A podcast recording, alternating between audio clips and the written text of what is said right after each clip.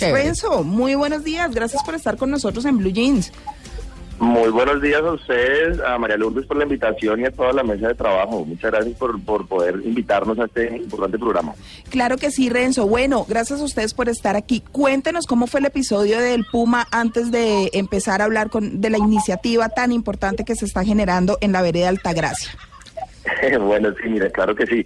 Eh, ha sido, ha sido, digamos, bastante, bastante viralizada esa foto porque nosotros estábamos haciendo unos avistamientos de fauna en San Luis de Palenque, nosotros nos encontramos en Yopal, y estábamos haciendo unos, avistamientos de fauna poniendo unas cámaras trampa, que son unos dispositivos que toman fotos automáticas cuando pasa algún animal, entonces es muy bueno para no poder, no, no tenemos que cazarlos, no tenemos que manipularlos. Mm. Entonces es una técnica que estamos utilizando bastante las cámaras trampa y estábamos volviendo de un lugar, así como tú comentabas, a hacer el recorrido y cuando estábamos como a unos 300 metros más o menos de la camioneta, vimos que pasaba y no era un gato grande, y este gato grande no era un cunaguaro, que nosotros precisamente tenemos fundación cunaguaro, que es el tigrillo, pero no, era un puma adulto bastante grande que se quedó mirándonos de frente y decide sencillamente sentarse como un pequeño gatico y esperar a ver qué pasa. Y nosotros quedamos aquí estoy yo, claro. Metros de él. No, qué angustia. Algo así como, ¿sabe quién manda aquí? Yo. Hmm. Exactamente, pero es que eh, últimamente se ha vuelto común, digamos, en, en Casanare hacer, eh, tener este tipo de avistamientos de puma, sobre todo. El jaguar no, no, aquí también hay jaguar, que aquí lo llaman tigre, pero es más común ver el, puma, que aquí le llaman león, aquí en los llanos. Pero sí, fue un encuentro realmente emocionante. Se pudieron tomar unas fotografías que están en nuestro Facebook y pues muy contentos de ver que se puede hacer ganadería y conservación, que es lo que está pasando, como tú decías, en la vereda Altagracia. Bueno, hay iniciativas que ya son muy conocidas y, muy valoradas quizás en América Latina, como la que hace la Fundación Pantera, a la cual ustedes ayudan para proteger la, la, ruta del del, del, puma. Del jaguar. Del jaguar, del jaguar. La ruta del jaguar que es prácticamente toda América, contra los intereses que tienen económicos, agrícolas, hay gente que los persigue, que los mata por, por proteger la ganadería, etcétera. Esa situación en Colombia, ¿cómo es en este momento? ¿Qué tanto están persiguiendo o, o, qué tanto mejor, veámoslo por el lado positivo, se está logrando la meta de proteger estas especies eh, en sus propios territorios? Claro, y enfoquémoslo con el caso justamente de Altagracia. Sí, claro. Lo que pasa es que es muy, interesante porque aquí, por lo menos en Casanare, Arauca, en la zona de los llanos que se inundan, ¿no? Recordemos que la, la Orinoquia tiene dos tipos de llanos, los que se inundan y los que no se inundan. Estamos en Arauca, Casanare. Eh, el, ecosistema ha permitido, por ejemplo, que la ganadería, que en otros lugares, por ejemplo, sea en la zona andina, en la zona caribe, en otros ecosistemas también del mundo, pues la ganadería hace una afectación directa sobre los ecosistemas. Tenemos que eh, derribar bosques para poder tener esa ganadería. Aquí pasa totalmente lo contrario y es que la ganadería ha permitido esa conservación. Entonces, por ejemplo, para el caso del jaguar, que es una especie pues tan emblemática de toda América y que está en, en, una vía acelerada de extinción, es una, es una oportunidad buena poder tener esa conservación de estos bosques, de estos grandes atos, donde, mm, donde los propietarios se han ido dando cuenta que es importante conservar estas especies. Entonces, pues sí, es, ha sido un poco complicado en el sentido de que todavía hay mucha gente que pues, se imagina que este jaguar pues tiene el problema de que se va a comer o sus terneros o todo lo que tiene de producción, pero ya está comprobado que es mucho más probable que se mueran más animales durante el verano intenso que por ataques de un jaguar. Entonces es algo más, digamos, cultural. Entonces yo creo que en esa medida sí se han ido adelantando sobre todo eh, actividades de concientización de los de los propietarios, sobre todo de grandes predios, para hacer esta conservación de animales como el jaguar. Claro, Renzo, ¿por qué las comunidades de Altagracia, por qué estos 13 eh, finqueros, eh, son en total 20 mil hectáreas, deciden empezar a proteger sus fincas y convertirlas en reservas de la sociedad civil?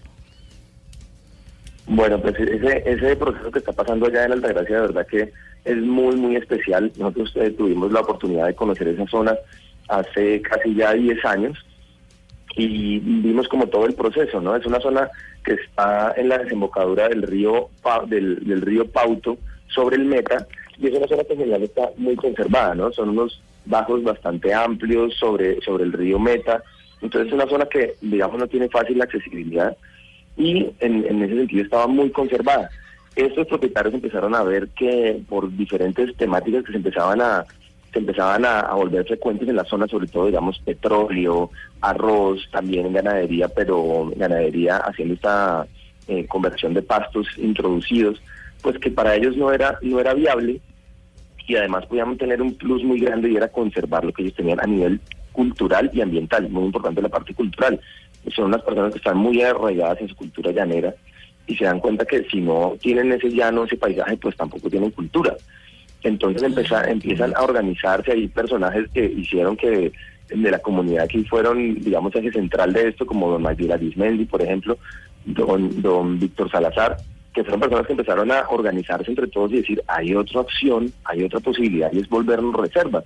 En ese momento se contó con el apoyo muy importante de Parques Nacionales Naturales por medio de Julieta Garavito, que era una funcionaria en ese momento, que digamos impulsó bastante el hecho de que fueran eh, no solamente una o dos reservas aisladas, sino que en este caso estamos hablando de 13 reservas, que es el núcleo más grande de reservas de la sociedad civil, porque están muchas de ellas pegadas.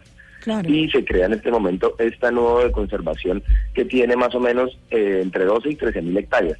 Las 20.000 hectáreas que tú mencionas son de todos los predios en total, que son 22, y precisamente en este momento estamos trabajando para que los predios que en, este momento no son reserva se vuelvan reserva también, y eso sería algo ejemplar a nivel nacional porque sería de la, primera vereda eh, para la conservación en un área, digamos, tan tan prístina todavía de los llanos casanareños. Impresionante. Renzo, y mirando la otra cara de la moneda, eh, pues la FAO, como todos sabemos, eh, prevé un incremento muy alto en la demanda de alimentos para los próximos 50 años en el mundo y Colombia se visualiza como una posible despensa eh, y un gran productor o un potencial gran productor de alimentos. Pero cuando uno habla con las personas que están vinculadas a esos sectores aquí en Colombia, dicen que están muy desprotegidos, que el Estado no ofrece eh, garantías ni posibilidades para el desarrollo eh, de, de Colombia como una gran despensa de alimentos. ¿Cómo ve usted esa situación allá en el Casanare?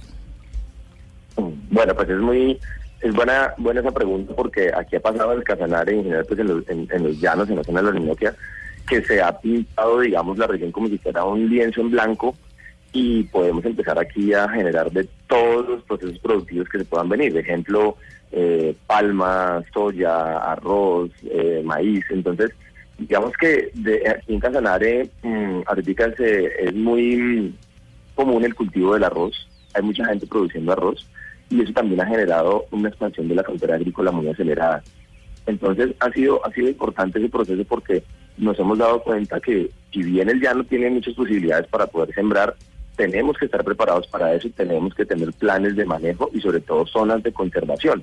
Porque no podemos permitir que pase lo que, por ejemplo, pasó en el, nor en el nordeste de Brasil, donde tienen las condiciones muy similares y después de un tiempo llegaron y casi que arrasaron pues con todos los, ecosistemas naturales que había por tener cultivos, digamos, de, mucha acogida a nivel nacional. Entonces, yo creo que estamos en un momento importante en Casanare, en el sentido que estamos dando cuenta de lo importante que tenemos y tampoco se puede decir no vamos a, a producir.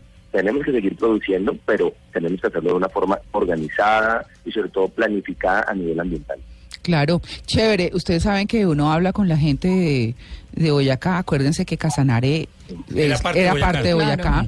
Claro, y, claro, y entonces uno decía, por ejemplo, con gente de Sogamoso, y no, pongamos música llanera y uno decía, pero una persona de Sogamoso, música llanera, por claro, porque es al lado, claro, es al lado. Claro, y eso, eso lo sabemos nosotros, manga, que estamos más ¿Y usted ha ido por el Casanare, María Clara? Sí, pero hace mucho tiempo fui. Pero ahora que estamos hablando de especies distintas, hay una sola a la que yo le tengo terror, y, y Renzo nos va a ilustrar un poquito, y yo creo que todos los que vamos al Casanare con alguna frecuencia tenemos terror. ¿Sí? ¿A qué? De unos animalitos que se llaman los coloraditos. Uy, tremendo, los coloraditos. Sí, señor. Sí, sí, sí. ¿Por qué no, no, a nuestros oyentes, Renzo, cómo son y cómo se quitan? Yo pensé que me iban a hablar de un animal un poco más grande, ah. No algo tan insignificante, pero tan peligroso, oiga. Tan complicado. Sí, pues digamos que realmente los, coloraditos no, no, no, no son peligrosos son un ácaro, estilo una garrapata, ah, pero estos son miniaturas, miniaturas de color rojo, por eso se llaman coloraditos, y se, se introducen en la parte superficial del cuerpo como un zancudo, digamos, pero un poco más interno, Mm. Te, te, muerden y te dejan ahí una, una roncha. Lo, digamos como lo fastidioso del cuento es que, sobre todo en invierno, en esta época, cuando empieza a llover, los coloraditos están mucho en, el, en, los pastizales, mm. con, los, con, las, con el ganado, con los chihuiros. Entonces muchas veces si, si, uno no se protege, digamos, adecuadamente o no sabe, le pueden empezar a picar una cantidad, sobre todo en los tobillos, en las partes donde, en los pliegues del cuerpo, y, y, y uno dura es un par de semanas con esa piquiña. Yo duré una vez tres meses, no me los podía quitar. ¿Tres meses? hay que bañarse con agua helada, no sé qué. El animal se te inserta y tú tienes que, ver cómo lo... Sí, sí, sí. Eso para mí sí es un peligro, le digo. Pues Renzo, muchísimas gracias por, por haber estado con nosotros, por contarnos esta iniciativa tan interesante de estos 22 eh, eh, familias. Ay, pero sabe que yo no quiero dejar ir a Renzo sin hacerle una pregunta. Quiero formularle a usted la pregunta del día. ¿Qué es lo más difícil de trabajar en Colombia y usted en eso que está trabajando? Uy, esa es una pregunta, digámoslo, un poco corchadora. ¿Ah, sí? no, pero ¿por qué? a, nivel, a nivel ambiental hay muchas cosas por hacer en Colombia y es muy gratificante ver que día a día hay más personas que se que se identifican con la con la causa ambiental pero siempre es difícil en el sentido de que hace falta obviamente mucha articulación, mucho apoyo a nivel gubernamental, a nivel estatal, para poder hacer cosas que realmente queden en las comunidades, ¿no? Eso yo creo que yo creo que es como lo más difícil realmente. Y en estos temas ambientales ustedes saben que es un componente álgido, ¿no? Pero igual eh, eso mismo nos motiva a seguir adelante. Pues Renzo, muchísimas gracias por haber estado con nosotros, como le decía, habernos contado esta iniciativa tan interesante, estas 22 familias, tres específicas de las 22 que han declarado reservas de la sociedad civil a esta vereda en Altagracia, con unos mm. beneficios muy importantes para la conservación y también para la producción, teniendo en cuenta que hacen una eh, ganadería mucho más amigable con el ambiente. Es Renzo Ávila de la Fundación Cunaguaro. Gracias, Renzo por la invitación. Muchas gracias. Que visiten Casanare. Bueno, gracias. Claro que sí.